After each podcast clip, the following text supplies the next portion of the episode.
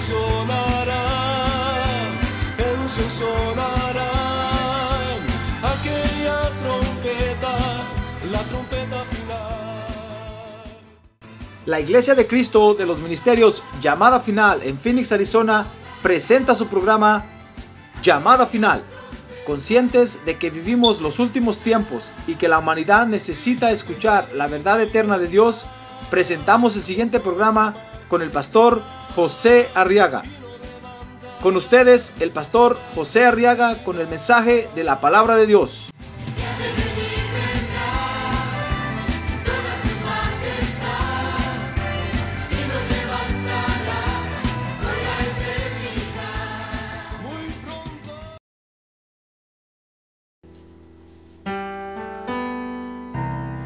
Dice la Biblia, Lucas 17:15, que entonces uno de ellos, al ver que había sido sanado, se volvió glorificando a Dios en alta voz y cayó sobre su rostro a los pies de Jesús, dándole gracias.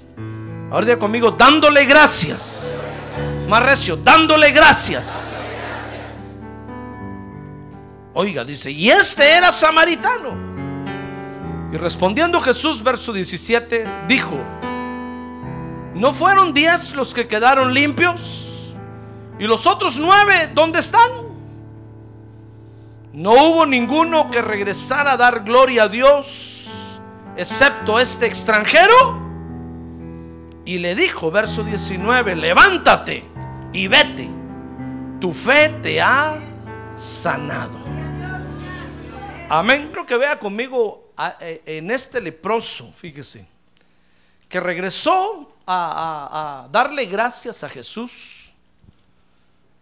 Una de las actitudes que nosotros debemos de tener, hermano, y es precisamente esa, la, la- la actitud de agradecimiento al Señor Jesucristo. Recuérdense que la actitud es una condición interna, es una condición de nuestra alma. Por eso estamos estudiando las actitudes ahora, hermano.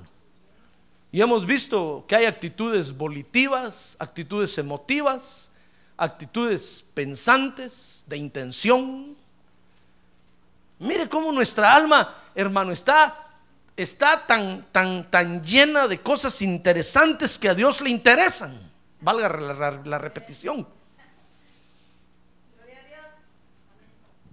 Este, este leproso dice que regresó para darle gracias al Señor, hermano. Y esa es la actitud que nosotros debemos de tener también dentro de nuestra alma. Una actitud de agradecimiento al Señor Jesucristo por lo que ha hecho con nosotros. Ahora, esta actitud, fíjese hermano, nos va a dar la victoria. ¿Sabe? Vamos a ser victoriosos primero en darle la gloria al Señor Jesucristo. Porque hoy nos corresponde a usted y a mí darle la gloria al Señor Jesucristo, hermano. Mire, ¿ha visto, ha visto cómo los otros, los otros dioses, su- sus pueblos les dan gloria? ¿Ha visto o no? Sí, ¿se acuerda cuando llegaba la feria patronal allá del pueblo? Ahí sacaban a la santa o al santo, cargando y todo el mundo le daba gloria. Les llevaban mariachi, les llevaban y cuantas cosas, hasta serenata, hermano. A un ídolo. Que me la lleven a mí mejor. No, no, no, no, no, muchas gracias, no. Pero a un ídolo, pero le están dando gloria a, a- su Dios. Entonces, vamos a ser victoriosos en darle la gloria al Señor Jesucristo. Eso es victoria, hermano. No todos pueden darle la gloria al Señor Jesucristo.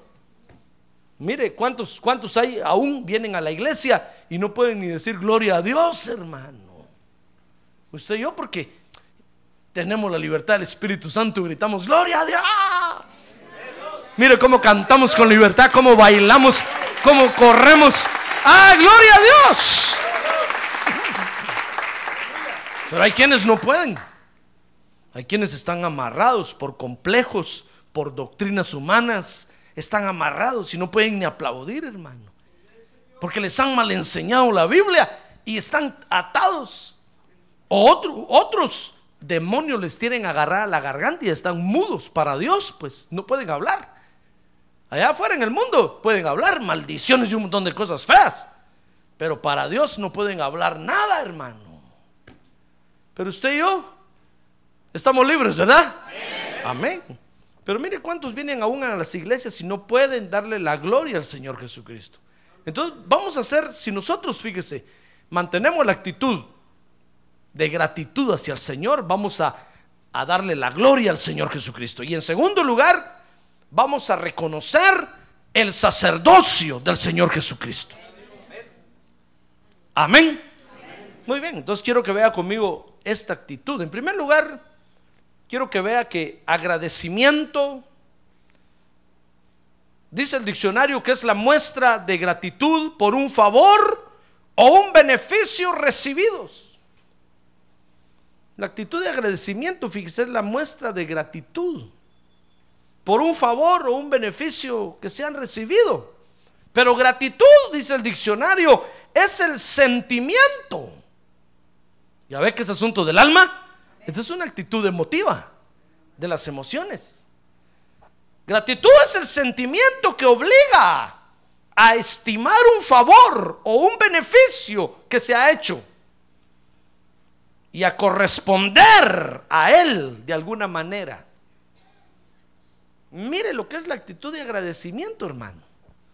Dios espera, fíjese, que nosotros seamos agradecidos con Él, hermano. ¿Está usted agradecido con Dios?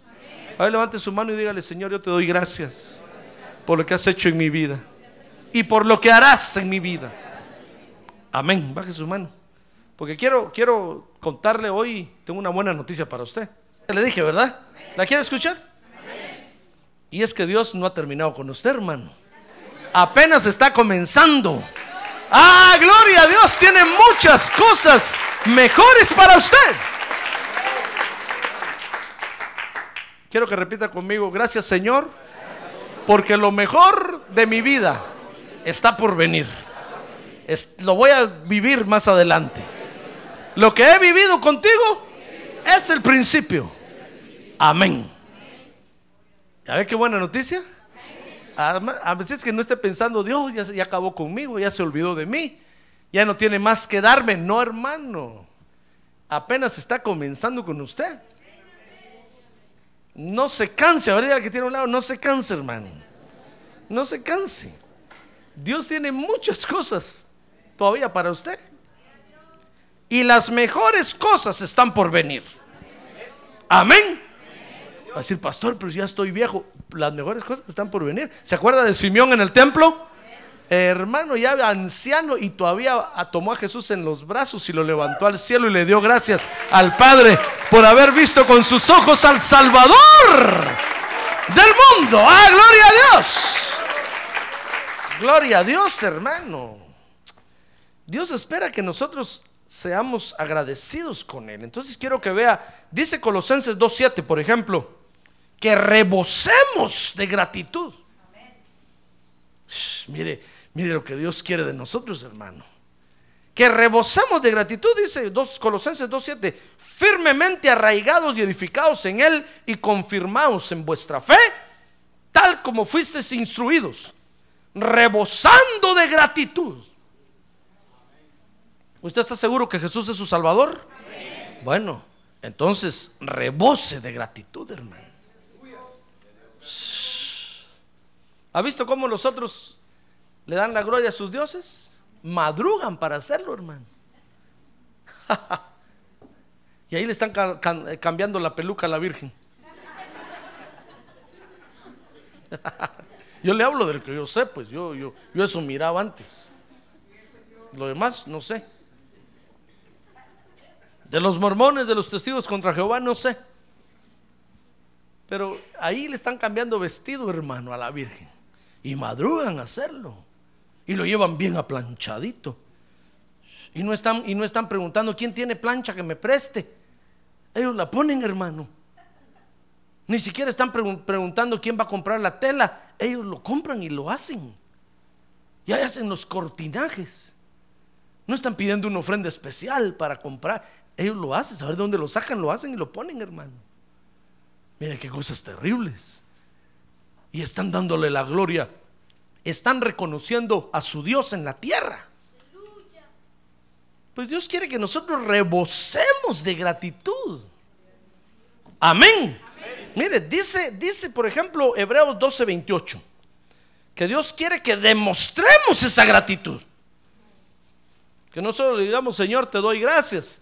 No, que la demostremos. Hebreos 12:28 dice, por lo cual, puesto que recibimos un reino que es inconmovible, demostremos que, demostremos gratitud mediante la cual ofrezcamos a Dios un servicio aceptable con temor y reverencia. Entonces, Dios no solo quiere que rebosemos de gratitud, sino que demostremos esa gratitud. Pero también dice la Biblia en, en Colosenses 3:15 que Dios quiere que seamos agradecidos por la ministración de Cristo, hermano. mire qué cosa tremenda. Me recuerdo que un día vino el apóstol aquí con nosotros a la iglesia y predicó eso. Él decía, el Señor me dijo que muchos de nosotros ni siquiera le agradecemos por el cuerpo que tenemos. Dije yo, qué, qué malos somos nosotros, Señor. Cuando yo oía que él predicaba eso, decía, Señor, qué feos somos nosotros. Ni siquiera te damos gracias por el pelo que tenemos, por el que ya no tenemos. Ni siquiera te damos gracias por los pies que tenemos, hermano. Aunque usted tenga un Bigfoot, no importa, dele gracias a Dios, dile gracias, Señor, por esos dedotes que tengo. Gracias, Padre Santo. Sin duda me los diste para dar patadas. Entonces Dios quiere que, que seamos agradecidos, fíjese, por la administración de Cristo. Dice Colosenses 3:15, y que la paz de Cristo, oiga, reine en vuestros corazones, a la cual en verdad fuisteis llamados en un solo cuerpo, la iglesia. Y sed, ¿qué dice? Agradecidos, hermano. Mire, te- tenemos que decirle gracias, Padre Santo, por la paz de Cristo que nos das. Gracias por la iglesia donde me voy a reunir. Gracias porque tengo un lugar a donde congregarme, donde ir a cantar tus glorias y tus maravillas. ¡Ah, gloria a Dios! Gloria a Dios. A ver, diga, gloria a Dios. Tenemos que ser agradecidos con Dios por, por la administración de Cristo, hermano. No sea indiferente. Que tiene un lado, no sea indiferente, hermano. No sea indiferente. No sea indiferente. Al del sonido nadie le dice, no sea indiferente, hermano. no sea indiferente. Sea agradecido, hermano. Dígale gracias, Padre. Gracias por Cristo. Gracias por la paz que me da. Gracias por la seguridad que me da. Gracias por la protección que me da. ¿Oyó la profecía hoy? A alguien le habló el Señor diciéndole, es mi sangre la que te cubre, no tengas miedo. Nosotros todavía andamos con miedo en lugar de decirle gracias Padre porque tu sangre me cubre. La sangre de tu Hijo amado me cubre y me limpia de toda maldad.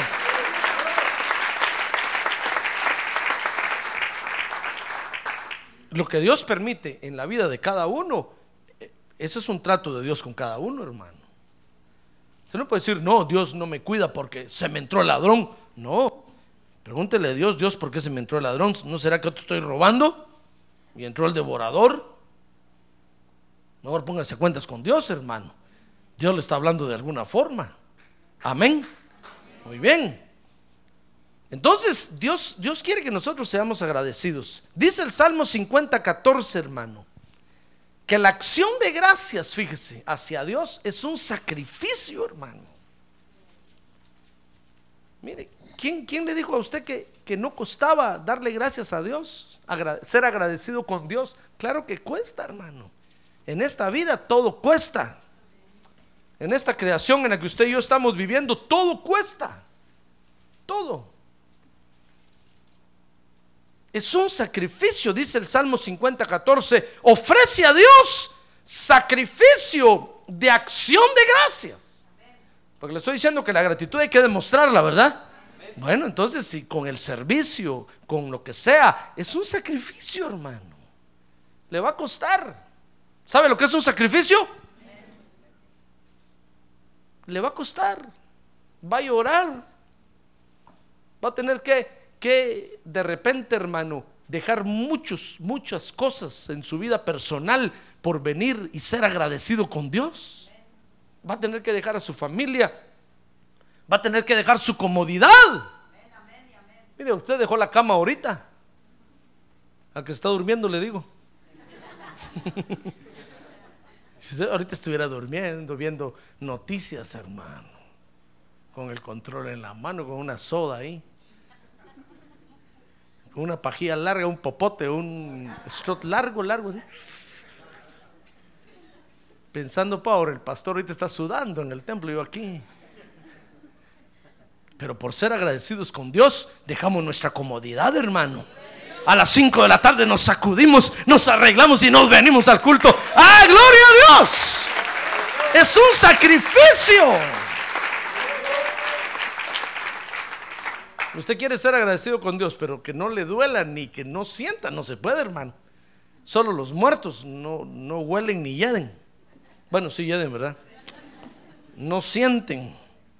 Pero usted y yo que estamos vivos para Dios, claro que sentimos, hermano. Pero cuando la familia nos reprocha, cuando nos dicen, sí, que nunca está con nosotros, nunca. Y uno dice, Padre Santo, pero es que yo estoy agradecido contigo. Duele, hermano, es un sacrificio. Tiene que doler. A ver, dile que tiene a un lado, le tiene que doler, si no, no se vale.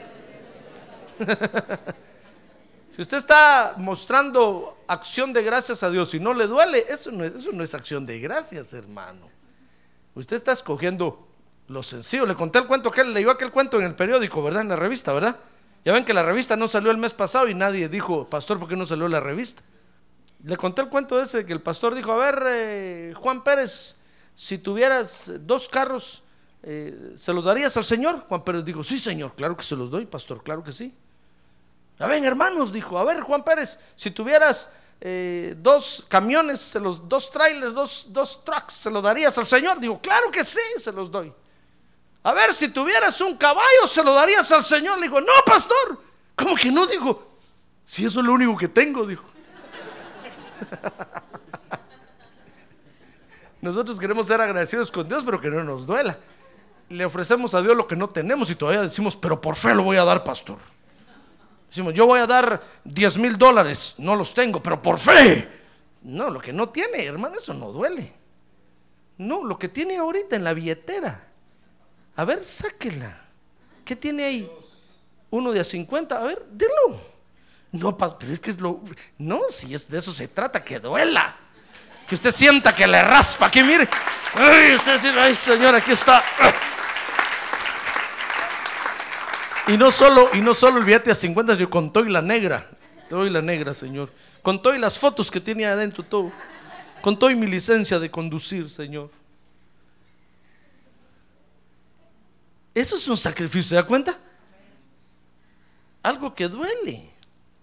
La acción de gracias es un sacrificio, dice aquí. Y dice el Salmo 100, verso 4, que debemos presentarnos a Dios con acción de gracias.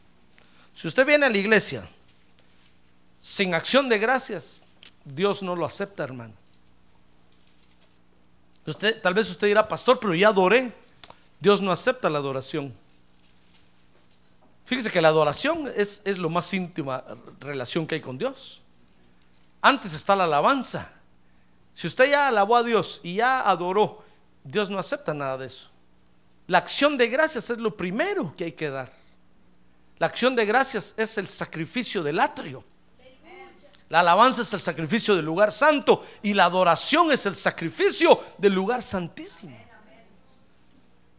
Entonces, si, si usted viene a la iglesia sin acción de gracias, todo lo más que haga, Dios no lo acepta porque la acción de gracias es la puerta de entrada entró usted mal, pues tal vez se metió por el techo o por la ventana y no por la puerta. ¿Ya ve cómo debemos de venir al templo? Con acción de gracias, hermano. Tenemos que venir con el sacrificio en la mano, así presentándoselo a Dios, mire. ¡Ah, gloria a Dios! El sacrificio de acción de gracias. Dice el Salmo 100, verso 4, entrad por sus puertas. ¿Con qué? Con acción de gracias. Y a sus atrios con alabanza. Y dadle gracias, bendecid su nombre. Mire, Dios, Dios espera que nosotros seamos agradecidos con Él, hermano. Pero, pero lo que realmente quiere decir la palabra agradecido, no únicamente un sentimiento de agradecimiento que no se demuestra por nada. Obras son amores, dice un dicho, y no buenas razones. Lo que se ve, hermano, es lo que vale, lo que se aprecia. Amén. Muy bien, entonces la, actitud de, gratitud, fíjese, Dios la usa como un arma para darnos la victoria. Le decía yo al principio. Porque con la gratitud que nosotros le demostremos a Dios, vamos a reconocer aquí en la tierra a Jesucristo como Dios. Oiga, oiga esto, hermano. Fíjese que el Señor, el Señor necesita que aquí en la tierra usted y yo lo reconozcamos como Dios. Cuando llegue al cielo, ya para qué, hermano. Cuando llegue al cielo, ya, ya para qué. Como una vez yo fui con mis papás, yo tenía 14, 15 años y quería una mi motocicleta, hermano. Y fui con ellos y les dije que me compraran una motocicleta, que, que yo quería una motocicleta. Y mi papá me dijo, no, mi hijo, eso sería darle la muerte a un mi hijo. Mejor espérate. Y, mi mamá y mi mamá queriendo convencerme, hermano. Sí, mijito, espérate. Mejor, mejor cuando comences a trabajar, mejor compras un tu carrito. le dije, cuando comiences a trabajar, hasta un avión voy a comprar. Pero yo quiero la motocicleta ahorita. no me hablen de después, yo después ya, hasta un avión voy a comprar, dije. Ni permiso les voy a pedir. Ya como es uno a esa edad insolente con los padres, ¿va? Después uno se arrepiente, hermano. Por mi culpa, por mi culpa. Pero así es esto. Fíjese, hermano, que cuando usted llegue al cielo y allá ve a Dios y lo adore como Dios, ¿ya para qué, hermano? Allá es fácil. Es fácil. Aquí es donde el Señor necesita que usted se pare en media calle y levante los brazos al cielo y le diga, te adoro, Señor Jesucristo, creador del cielo y de la tierra. Y que todos los que van ahí con sus carretas en la marca se queden oyendo y digan, este está loco. Pero ¿qué importa? Aquí es donde el Señor necesita que usted lo reconozca, que yo lo reconozcamos como Dios. Ya en el cielo, hermano allá es fácil. Allá es la morada del Señor. Pero aquí, ¿quién lo reconoce como, como, como Dios aquí? Y nosotros los que lo debemos de hacer, nos callamos la boca, hermano. El guadalupano ahí está gritando, Guadalupe, Guadalupe, ra, ra, ra. El San Martín por, de Porras, ahí está con la escoba levantándole, hermano. Todos los que manejan camiones y, bases, ahí están con el San Cristóbal levantando, ahí está, en los carros lo llevan así, mire. Y todavía escriben ahí, Dios conmigo, ¿quién contra mí? Y el San Cristóbal ahí. Arriba del timón donde van manejando, ahí van los camiones. Y nosotros los que tenemos al verdadero Dios, hermano no abrimos la boca. Aquí es donde el Señor necesita que se le reconozca. ¿Quiere, ¿Quiere verlo conmigo? Lucas 17, capítulo 17, verso 1. Dijo el Señor y, y Jesús dijo a sus discípulos, 17.1, es inevitable que vengan tropiezos, pero hay de aquel por quien vienen. Mejor le sería que si se colgara una piedra de molino al cuello y fuera arrojado al mar, que hacer tropezar a uno de estos pequeños. ¿Usted cree que el Señor estaba hablando ahí exageradamente? Si a veces le hablo a usted aquí exageradamente, imagínese cómo hablaba el Señor, hermano. Oiga lo que está diciendo. Que si usted va a hacer tropiezo para el hermano que está sentado a su lado, que mejor se amarre una, una piedra de molino, que eran unas piedrotas grandototas al cuello y que se tire al mar. El Señor le está diciendo, es mejor que te suicides. Oye, hermano, ¿le parece una exageración? Es el Señor Jesús el que está hablando. Lucas, ¿qué le dije? 17.1. No, primero vamos a leer Lucas 16.31. Regrese la página de su Biblia un poquito ahí. Lucas 16.31. Ahí está. Ahí está donde el Señor necesita que lo reconozcamos públicamente hoy en la tierra. Dice Lucas 16.31. Mas Abraham le contestó, si no escuchan a Moisés y a los profetas, tampoco se persuadirán si alguno se levanta de entre los muertos. ¿Sabe de qué está hablando ahí? Está hablando de cuando el Señor enseñó del rico y Lázaro. ¿Se acuerda de eso, verdad? Que había un hombre rico que hacía fiestas todos los días y vivía, hermano, infiestado todos los días. Y había, dice, a la puerta de su casa un mendigo, un pobre, miserable. Y dice que los dos murieron. Pues dice que Lázaro fue llevado por los ángeles de Dios al seno de Abraham, al paraíso. Y el rico fue llevado al infierno, hermano. Y dice que desde, desde el lado del infierno había un barranco de por medio. El rico miraba al otro lado a Lázaro que estaba en el paraíso, recostado en los brazos de Abraham, refrescándose ahí. Y, el pobre rico dice que se estaba quemando, hermano. Y entonces dice que el rico le gritó a Abraham, Padre Abraham, dile a Lázaro que moje sus dedos en agua y me los venga y me venga a poner en los labios un poquito de agua. Y Abraham le dijo, ¿cómo no, chon? Lázaro no es tu sirviente. En la tierra tú tuviste muchas riquezas y te diste el lujo, te olvidaste de Dios. Pero este Lázaro le dijo, en la miseria que vivía, se vivía acordando de Dios. En otras palabras, estoy parafraseando. Pues ahora él ha venido al seno de Abraham y a ti te toca estar allá. Entonces le dijo, Padre Abraham, dile, manda a Lázaro a la tierra, le dijo para que le vaya a predicar a mi familia, para que no vengan a este lugar donde yo estoy, porque es terrible. Y entonces Abraham, Abraham le dijo, no, no lo voy a mandar porque si, Lázaro resucitara, ni aún así lo escucharían. Y entonces le dijo este, le dijo este verso, capítulo 16, verso 31. Si no escuchan a Moisés y a los profetas, tampoco se persuadirán si alguno se levanta de entre los muertos. Mire, porque nosotros aquí en la tierra, en este mundo material, fácilmente nos podemos olvidar de Dios, hermano. Dedicados en nuestros asuntos todos los días, ni, ni nos acordamos de ir a la iglesia con acción de gracias. No nos acordamos ni ir a la iglesia, mucho menos llevar un sacrificio de acción de gracias, hermano. Qué esperanzas de mantener una actitud de gratitud todo el día con el Señor. Entonces el Señor, el Señor le dijo, le dijo al, rico, mira, tú en la tierra tuviste de todo y te olvidaste de Dios. Pero este pobre Lázaro vivía afligido pidiendo misericordia a Dios.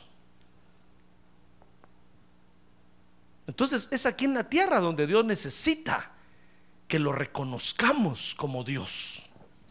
El Señor necesita que lo reconozcamos como Dios que hagamos un alto en nuestra vida, hermano, y que levantemos las manos al cielo por un momento y le digamos, gracias te doy, Padre Santo, por la vida que me das. Y te lo voy a demostrar con acciones de gratitud, con hechos y no solo con palabras. Amén. Entonces es aquí en la tierra donde el Señor necesita que lo reconozcamos como Dios. Ahora, ahora sí, Lucas 17, verso 1. Es aquí en la tierra donde el Señor necesita, fíjese hermano, que vivamos su palabra.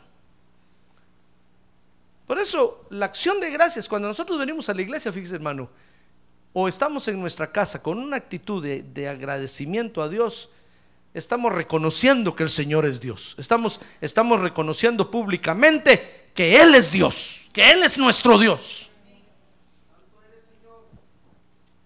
Y dice Lucas 17.1, del 1 al 4, que si mantenemos esa actitud de agradecimiento, vamos a, vamos a, reconocer que la palabra de Dios es veraz.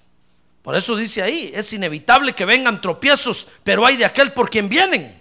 Mejor les sería si se colgara una piedra de molino al cuello y fuera lanzado al mar, que hacer tropezar a uno de estos pequeños. Tened cuidado. Si tu hermano peca, repréndelo. Y si se arrepiente, perdónalo. Y si peca contra ti siete veces al día, ¿cuántas veces lo va a perdonar? Sí, dice, y si peca contra ti siete veces al día y vuelve a ti siete veces diciendo me arrepiento, perdónalo. ¿Se acuerda que un día Pedro le dijo al Señor, Señor, ¿cuántas veces voy a, recordando estas palabras? Pedro como que se quiso burlar del Señor, hermano. Le dijo, ¿cuántas veces voy a perdonar a mi hermano? ¿Siete veces? Y el Señor le dijo, Pedro, burlón. Es en serio lo que te estoy diciendo, la palabra de Dios es, es serio, hermano. Es algo muy serio. El Señor le dijo, mira, Pedro, burlón, no te digo siete, le dijo, sino setenta veces siete. Ah, gloria a Dios. Gloria a Dios.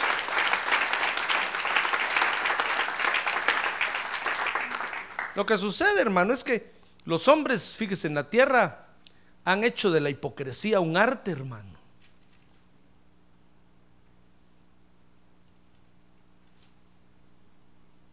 Y en eso se deleitan. Y en eso viven pensando todo el día.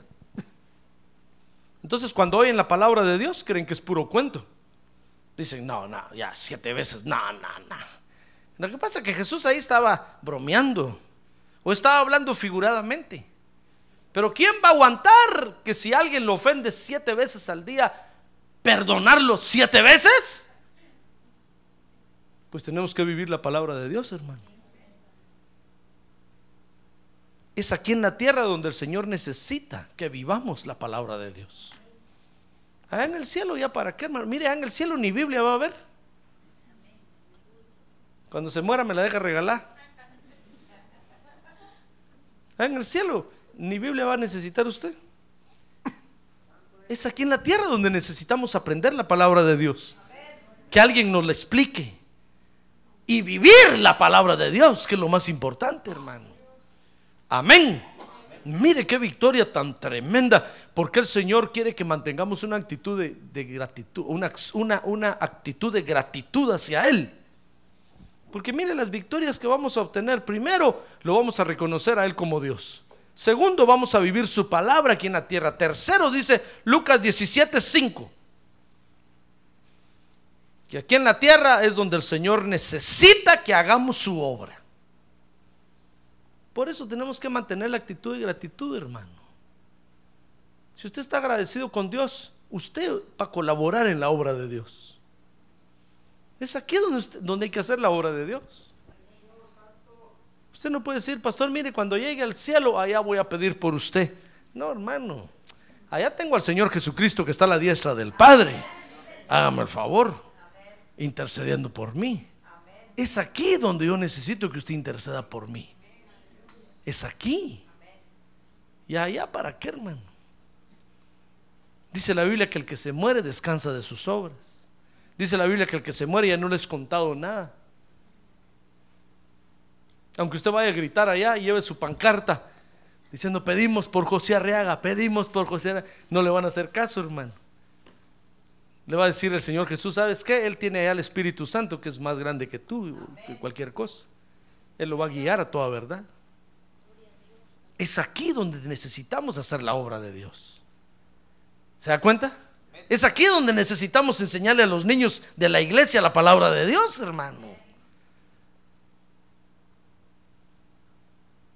¿Ya ve qué oportunidad tiene? A ver, dígale que tiene un lado, despierte, hermano. Ya lo durmió el pastor.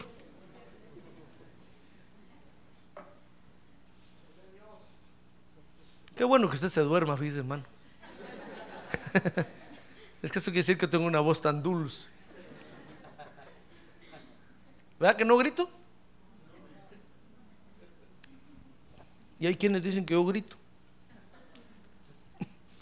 No, pues entonces, hermano, note conmigo, es aquí donde necesitamos hacer la obra de Dios. Mire Lucas 17, verso 5. Dice ahí Que los apóstoles un día le dijeron al Señor, aumentanos la fe. Ah, entonces el Señor le dijo, ¿y para qué? Entonces dice el verso 6, oiga lo que les dijo. Entonces el Señor les dijo, si tuvieras fe como un grano de mostaza, le dirías a este sicómoro, desarráigate y plántate en el mar, y, te obedecería. Mire, dice, mire lo que el Señor dijo, hermano. ¿Sabe qué le está diciendo ahí? ¿Para qué quieren que les aumente la fe? ¿Para que empiecen a hacer tonteras? Serían capaces que vienen y le dicen al sicómoro, plántate en el mar y el sicómoro seguiría. Empezarían a moverlo todo. ¿Para qué quieren que les aumente la fe? Eso es como darle un cuchillo a un niño de cuatro años, hermano. ¿Usted se atrevería a darle una navaja a un niño de tres años? Aquella con la que se afeitaban los abuelitos así, que en el cuero la afilaban así, que es filuda, filuda, un pelo lo parten en dos así a lo largo, mira. Usted le atrevería a darle una navaja así al niño de tres. Vení, vení para acá, toma, juega con eso. ¿Se atrevería? ¿Verdad que no? ¿Por qué? Sh, Empezaría comenzando que tal vez se corta la garganta. O agarra al perro y lo hace pedacitos, hermano. A saber qué tonteras haría. Mejor ni nos imaginemos. Pero lo mismo es esto. Los, los discípulos le dijeron, Señor, aumentanos la fe. Señor le dijo, ¿para qué? ¿Para que empiecen a hacer tonteras? Entonces oiga lo que les dijo. Dice el verso 7, ¿quién de ustedes que tiene un siervo arando o pastoreando ovejas y cuando regresa del campo le dice, ven enseguida y siéntate a comer? Ninguno. Dice el verso, el verso, el verso 8, no le, di- no le dirá más bien, prepárame algo de para cenar y vístete. Capaz que todavía le dice, nada hiciste hoy todo el día. Vístete adecuadamente y sírveme hasta que haya comido y bebido. Y después comerás y beberás tú. ¿Verdad que eso hacemos? ¿Acaso le da las gracias al siervo por lo que hizo, por lo que, por, porque hizo lo que se le ordenó? Así también vosotros, dijo el Señor. Cuando hayáis hecho todo lo que se, se os ha ordenado, decid. Oiga, hermano, siervos inútiles somos. Hemos hecho solo lo que debíamos haber hecho. Oiga la respuesta que el Señor le dio. ¿Por qué el Señor le respondió esto, hermano? Los otros estaban diciendo, aumentanos la fe. ¿Es correcto eso o no es correcto? Es correcto, pero ¿sabe qué les dijo el Señor? El Se- como que el Señor les había dicho, ¿saben qué? Les voy a dar fe solo para lo que tienen que hacer. No me pidan más. Porque si les doy más van a empezar a hacer tonteras. Por eso, mire hermano, gracias a Dios que es Él el que sana. Gracias a Dios que es Él el que libera. Porque si San José Arriaga sanara, yo los sanaría a todos ustedes ahorita, hermano. Y si Dios no, no quiere sanar a algunos, ¿qué hacemos? ¿Ya ven qué lío metería yo a Dios? Entonces yo, yo oro por usted y si Dios no lo sana, échele la culpa a Él. Yo no sé qué trato tiene con usted. Y si Dios lo sana, glorifique a Dios. Gloria a Dios, hermano. Amén. ¿Se da cuenta? Nosotros, hermano, somos tan buena gente que si Dios nos da un poquito de fe, pedimos que les caiga fuego a aquellos de la iglesia que están allá, hermanos, del templo verde que están en la esquina. ¿eh? Señor, mándales un rayo, caería el rayo sobre ellos y todos quemados, a los pobres hermanos allá, hermano, diciendo, help, help, help. Son, son morenitos, gritando que se están quemando, hermano. Y nosotros aquí, ringue, ringue, que bueno. Shh. Pero entonces el Señor les dijo, ¿para qué quieren que les aumente la fe? Para que le digan a este sicómoro, desarráigate aquí, plántate en el mar. ¿Saben? Si les doy fe, el sicómoro se va. Entonces, ¿saben qué les dijo? Les voy a dar fe solo para lo que necesitan hacer. Cuando yo ponga a hacer a alguno de ustedes algo, entonces pídanme fe. Les voy a dar la, la ración justa que necesitan para hacer eso. No más ni menos. Por eso digo, dijo él, cuando ha- hagan lo que, cuando regresen de hacer lo que se les manda hacer, digan, Señor, siervos inútiles somos. Porque solo hicimos lo que teníamos que hacer. No hicimos un poquito más. Porque somos inútiles. ¿Ya ve? A ver, diga, yo soy inútil. Sí, dígalo, hermano. Sea humilde hoy. No decir, yo rechazo eso, pastor, en el nombre de Jesús. La sangre de Cristo y siete cruces. No, mejor sea humilde hoy. A ver, diga, Señor Jesús, yo soy inútil. Yo sin ti, dígale, nada puedo hacer. El Señor Jesús le dijo un día a los discípulos, saben ustedes, sin mí nada pueden hacer. It's true. Es verdad, hermano. Nosotros somos de la clase de gente que sin el Señor no podemos hacer nada. Por eso tenemos que estar en la iglesia. Será pastor, pero yo conozco al hermano fulano que no viene y mire todo. Pero es que saber quién será. Pero usted y yo necesitamos estar amarrados en la pata de la silla de la iglesia, hermano. Clamando misericordia, diciéndole, Señor, ten misericordia. Siervos inútiles somos. Sin ti nada podemos hacer. Te necesitamos día y noche, te necesitamos a cada momento. Te necesitamos para respirar. Te necesitamos para caminar. Te necesitamos para trabajar. ¿Así es usted? Gloria a Dios, hermano. Es igual que yo. Sin el Señor nada podemos hacer. Entonces note, hermano, que es aquí en la tierra donde el Señor necesita que hagamos su obra. No después. Ya después, ya no, ya muerto, no. ¿Para qué, hermano? Es aquí en la tierra. Entonces, cuando nosotros, fíjese, mantenemos la actitud de gratitud en el corazón, reconocemos que Jesucristo es Dios. Y entonces lo reconocemos públicamente aquí en la tierra. Entonces vivimos su palabra aquí en la tierra por gratitud, hermano. Por gratitud. Y entonces hacemos su obra aquí en la tierra. Por gratitud. Amén. Ahora, esta actitud de, de acción de gracias, fíjese, hermano, no solamente nos va a llevar al reconocimiento del Señor como Dios aquí en la tierra, sino que nos va a llevar al reconocimiento de algo muy importante, que es el reconocimiento del sacerdocio del Señor Jesucristo. Mire cuántos en el nombre en el nombre del Señor han levantado sacerdocios, hermano. Ahí están, por ejemplo, los católicos con su sacerdocio mariano. Ese no es un sacerdocio de Dios, hermano. Hoy dice, la Biblia, el único sacerdocio de Dios que está sobre la tierra es el del Señor Jesucristo. Y dice la Biblia que Él es el sumo sacerdote. Es el sacerdocio de Melquisedec. Ah, gloria a Dios. Gloria a Dios. Mire cuántos sacerdocios se están levantando en la tierra, hermano. Ahora hay sacerdotes mayas, hay sacerdotes incas, sacerdotes aztecas. Y todos van en el nombre de Dios, en el nombre del Dios de ellos. Pero ¿quién va a decir yo soy sacerdote de Melquisedec, del orden de Melquisedec? Solo que esté muy agradecido con Dios. ¿Es usted sacer- sacerdote? A ver, pregúntale que tiene un lado. ¿Es usted sacerdote? ¿Es sacerdote? Fíjese que no hay sacerdotisas, solo sacerdotes. ¿Qué le parece? Dios nos ve a todos como el nuevo hombre sobre la tierra, hermano. Todos somos sacerdotes según el orden de Melquisedec. Ah, gloria a Dios. Gloria a Dios.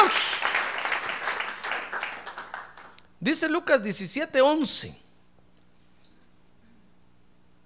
que cuando iban de camino a Jerusalén, dice que pasaba entre Samaria y Galilea, iba Jesús pasando entre Samaria y Galilea, verso 12, y al entrar en cierta aldea, le salieron al encuentro diez hombres leprosos, que se pararon a distancia y alzaron la voz diciendo, Jesús, maestro, ten misericordia de nosotros.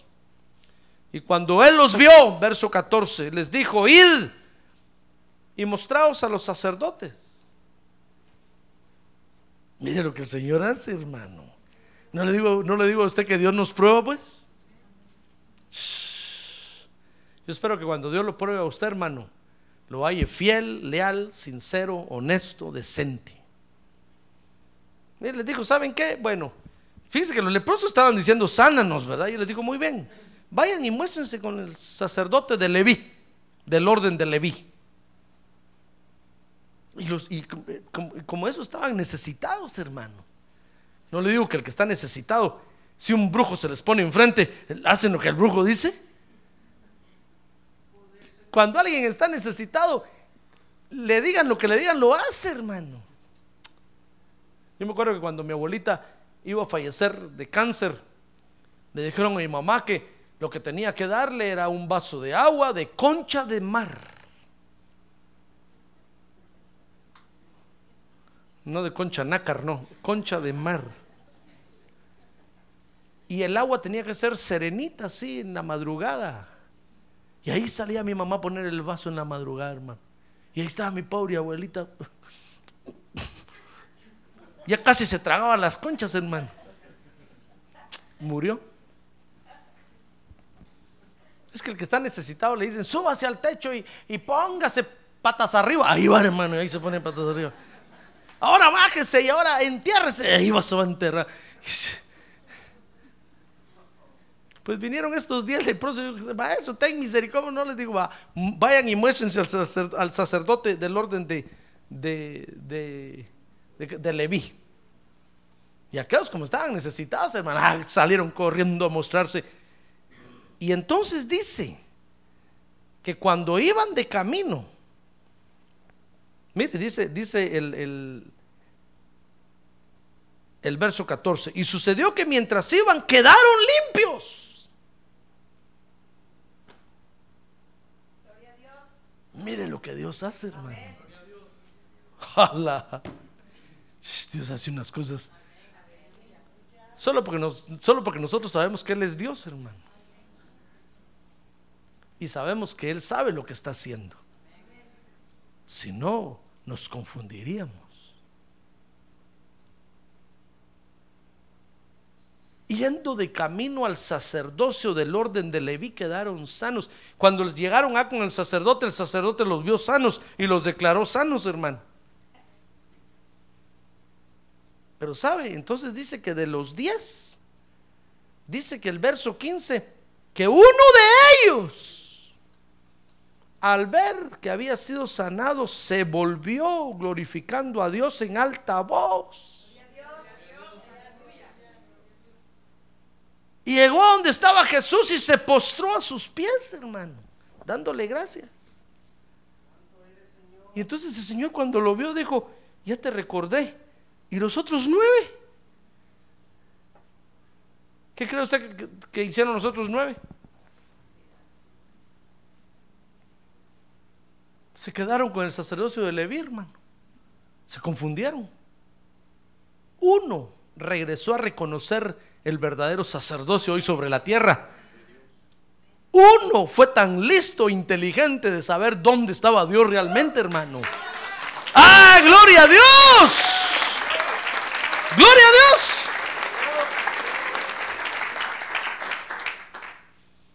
mire qué cosas tremendas, hermano cosas que hace Dios. ¿Por qué mandó a diez a que los viera el sacerdote de Leví? ¿No él era el verdadero sacerdote? Sí, pero es que los estaba probando, hermano. Eh, el diezmo, la décima parte, son sinceros con Dios. Mire cuántos sabemos aquí. la décima parte, no los cuente, la décima parte, realmente están aquí porque saben dónde están. Los otros nueve, hermano, se quedaron perdidos. Se quedaron adorando al sacerdocio de Leví. Y el Señor cuando vio que solo uno regresó, dijo, ¿y los otros nueve? ¿Dónde están? ¿Por qué solo tú regresaste? Ese le, ese le había dicho porque yo sé que tú eres Dios. Y yo sé que aquí está el verdadero Dios. Tú eres ese Dios. Es a ti a quien debo de adorar. ¿Sabe cómo es eso, hermano? Como cuando hay una campaña en el pueblo. ¡Ah! Ahí va toda la gente. Se llena el estadio. Y solo se va el evangelista super interplanetario, intergaláctico, internacional. Ya nadie va a las iglesias. Uno o dos llegan a las iglesias, hermano. Oh, porque son inteligentes, son despiertos espirituales. Saben dónde realmente está Dios. Los demás, hasta cuando vuelva a venir otra vez el evangelista, vuelven a aparecer otra vez en el estadio. Por eso fíjese que antes la iglesia, las iglesias hacían, hacían unas reuniones que se llamaban campañas de avivamiento. Para que cuando llegaba el predicador invitado, ahí se llenaban todas las iglesias. Solo se iba el predicador invitado. La iglesia otra vez vacía. Y los pobres pastores van a hacer campañas de avivamiento. Campañas de avivamiento. ¿Para qué, hermano? Es gastar pólvora en zanates.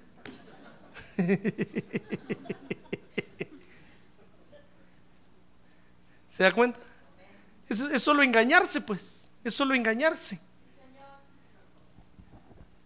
Yo me acuerdo cuando, cuando fui una vez a algún lugar a, predicar, iba con el, iba con el hermano Otto y cuando llegamos a la iglesia, la iglesia estaba, habían comprado un teatro. El teatro lleno, hermano. Toda la galería, ¿sabe? La, la- la lo que es la galería, ¿verdad? ¿Sabe o no sabe? Lleno, hermano. Aquella iglesia. Y el hermano me dijo, te voy a dejar aquí enseñando tanto tiempo, yo me tengo que ir para aquel otro país, ahí nos vemos, lo fui al aeropuerto. Yo dije, gloria a Dios, qué iglesia tan bonita. Ni tengo que esforzarme en predicar. Solo se fue el hermano al otro día del culto. 25 nada más, hermano. Y le dije al pastor, ¿y, y todos los que estaban aquí? Ah, es que me dijo, vio a todos los que estaban en la galería del lado de en medio para la derecha, eran hermanos de la iglesia de no sé dónde. Vio a todos los que estaban de la iglesia, venían prestados de la iglesia de no sé dónde. Todos los que estaban aquí venían de la iglesia de no sé, hermano, todos puros prestados. Solo para que el hermano Otto mirara el cantial que había, hermano. Cuando el hermano Otto vio, dijo, wow, hermano, Dios te está bendiciendo aquí. Mentira, hermano. Después yo tuve que venir con el hermano y decirle, mira, hermano, ese hermano es un mentiroso. ¿Y por qué? Me digo, viste toda la gente, todos, todos prestados de todas las cuando te fuiste, 25 nada más hay ahí.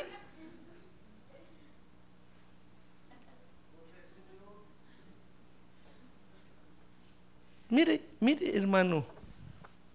Mire qué engaño. Es mejor estar con 25, pero que uno sabe que adoran al Señor Jesucristo. Que uno sabe que están aquí día y noche. Ah, que saben por qué están aquí. Ah, gloria a Dios. Porque saben que aquí está la presencia de Dios siempre, hermano. Pero no tener un montón que solo vienen el primero de enero, el 31 de diciembre. Y vienen el 24 de diciembre a ver si no hay árbol y regalos. De ahí no se les ve para nada, hermano. Mire, el Señor, por eso, por eso no los sanó él directamente, porque les vio el corazón.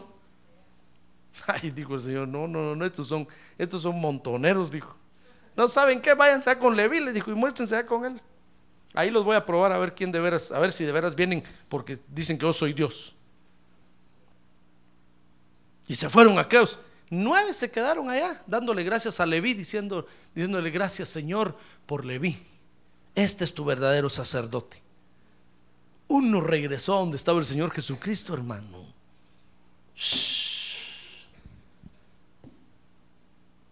El Señor, fíjese, es el sumo sacerdote de Melquisedec, del orden de Melquisedec.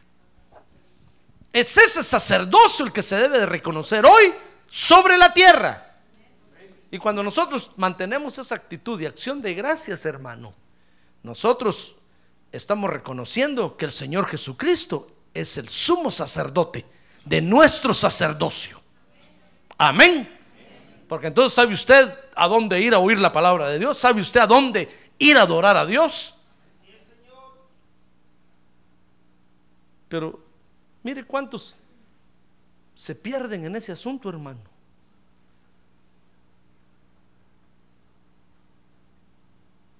Y se confunden. Yo espero que no se quede usted algún día con la rosa santa de la rosa roja de Sarón. Y que me venga a decir, pastor, pare de sufrir.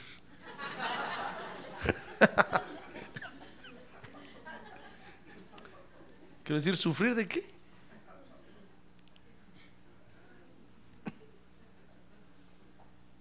Quienes se vuelven idólatras, hermano. Mire, Dios puede usar cualquier cosa para sanarlo a usted. ¿Sabe usted eso? Mire, si Dios usa un vaso de agua para sanarlo a usted, ¿se va a ir con los pares de sufrir?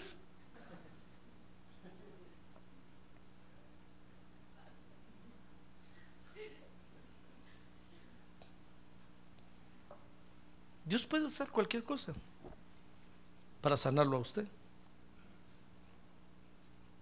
Y si Dios usa a su jefe del trabajo para sanarlo a usted, ¿se va a quedar adorando a su jefe de trabajo allá? O usted va a decir, jefe, yo lo respeto mucho, qué bueno que Dios lo usó, muchas gracias, pero yo sé dónde está Dios realmente. Yo sé que Él está sentado a la diestra del Padre Celestial y pronto viene por mí. Y yo sé a dónde lo voy a adorar. Yo sé a dónde voy a escuchar su palabra. Usted va a decir, no, pastor, ya encontré, ah, como, como dijo una vez un hermano, pastor, me voy de la iglesia. Le dije, hermano, ¿y por qué?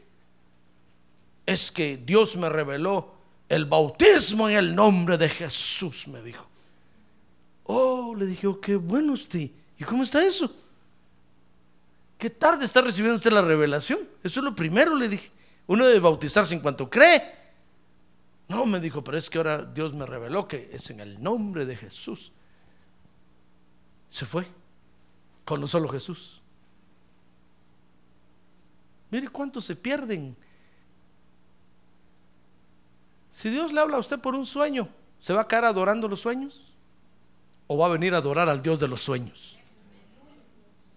Si Dios le da a usted un trabajo, ¿se va a quedar adorando el trabajo o va a venir a adorar al Dios que le dio el trabajo? Ah, gloria a Dios, hermano. Gloria a Dios.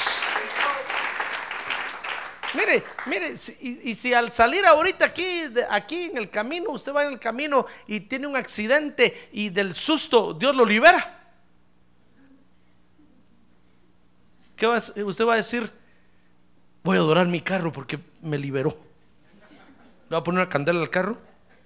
¿O va a venir a decirle gracias Padre Santo por ese susto que me dice o que me liberaste? Yo todos los días me iba a dormir al culto y ese susto me quitó el sueño de una vez. Ahora ya no me duermo. Sí, sabe usted que eso es un estorbo, ¿verdad? Necesita un susto usted.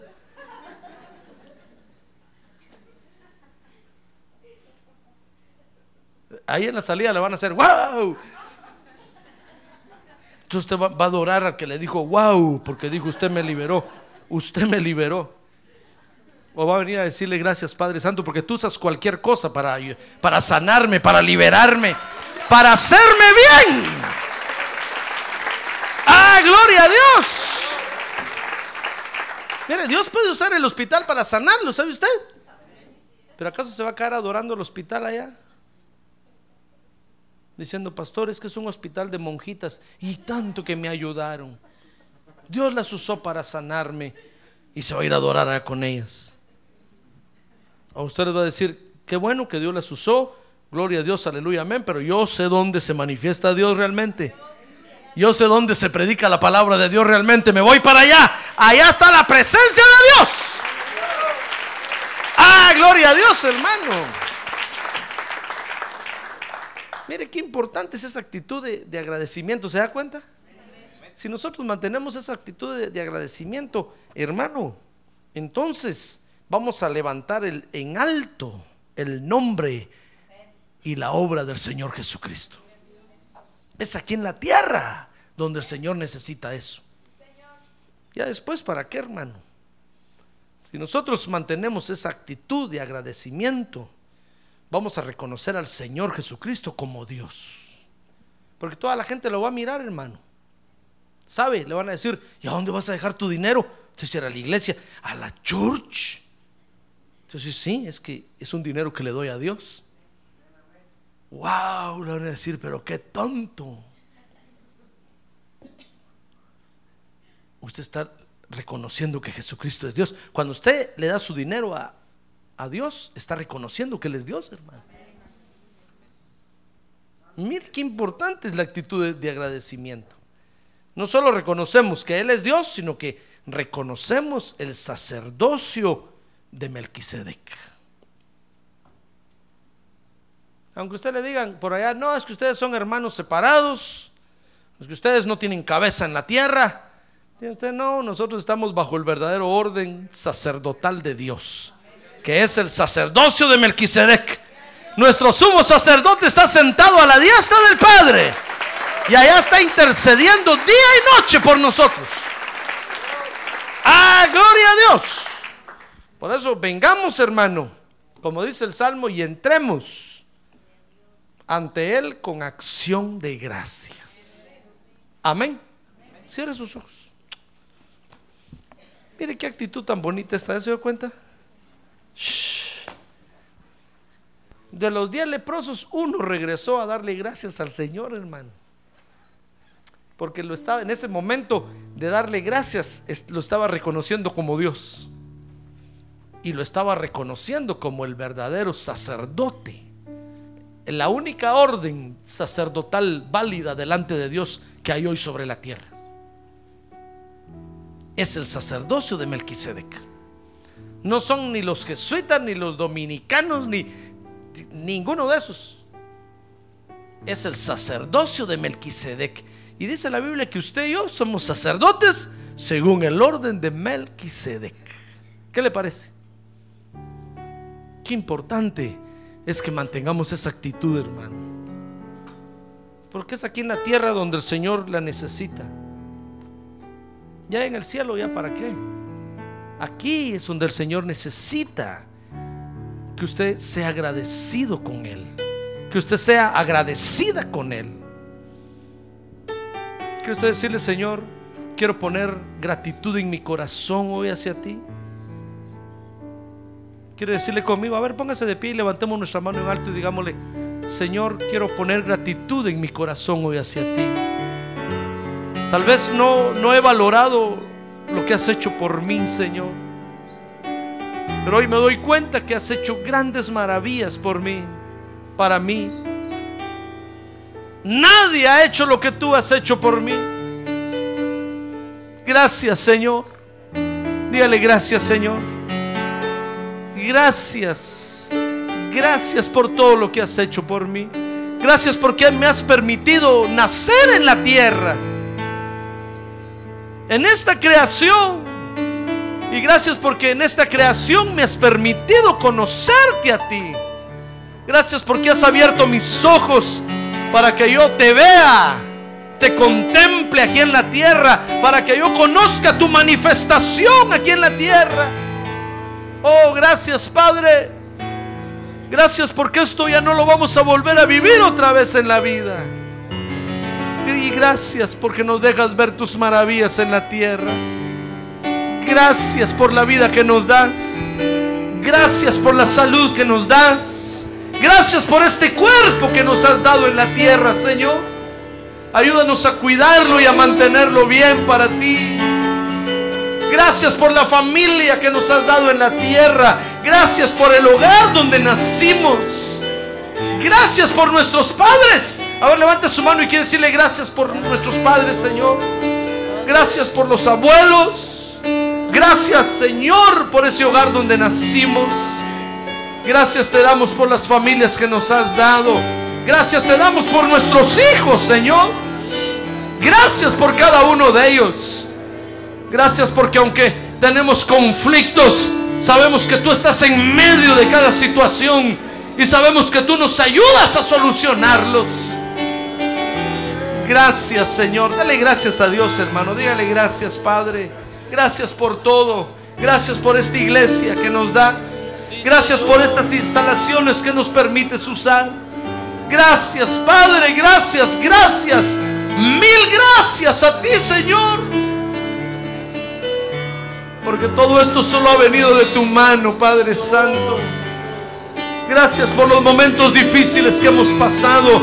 Gracias por los problemas que tenemos. Gracias por todo te damos hoy, Señor. Venimos a ti con acción de gracias. Porque sabemos que tú eres el Dios, el único Dios verdadero que hay. Nada nos confunde. Nada nos mueve. Sabemos dónde estamos. Sabemos en quién hemos creído. Gracias por esta iglesia que nos das, Padre. ¿Quiere darle gracias a Dios por la iglesia? Ahora dígale gracias por la iglesia, Señor. Gracias por estos ministerios donde trabajamos y nos desarrollamos, Padre. Gracias por la cobertura apostólica de estos ministerios. Gracias por los ministros que hay. Gracias por todos los que trabajan en estos ministerios, Señor. Gracias te damos, Padre. Gracias te damos, Señor. También te damos gracias por esta ciudad donde vivimos ahora, Padre. Gracias por todo el estado de Arizona. Gracias por cada ciudad que tiene. Gracias por cada habitante que vive aquí. Gracias por cada familia que vive aquí. Gracias te damos por su desarrollo económico. Gracias te damos por su desarrollo financiero. Gracias, Padre.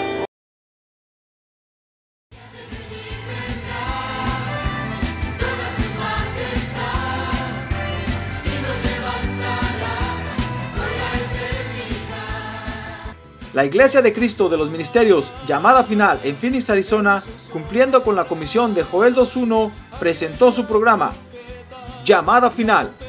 Esperamos que nos vuelva a sintonizar la próxima semana a la misma hora por esta emisora. Los invitamos a nuestras reuniones en el 6023 Norte 71 Drive, esquina con Bethany Home Road.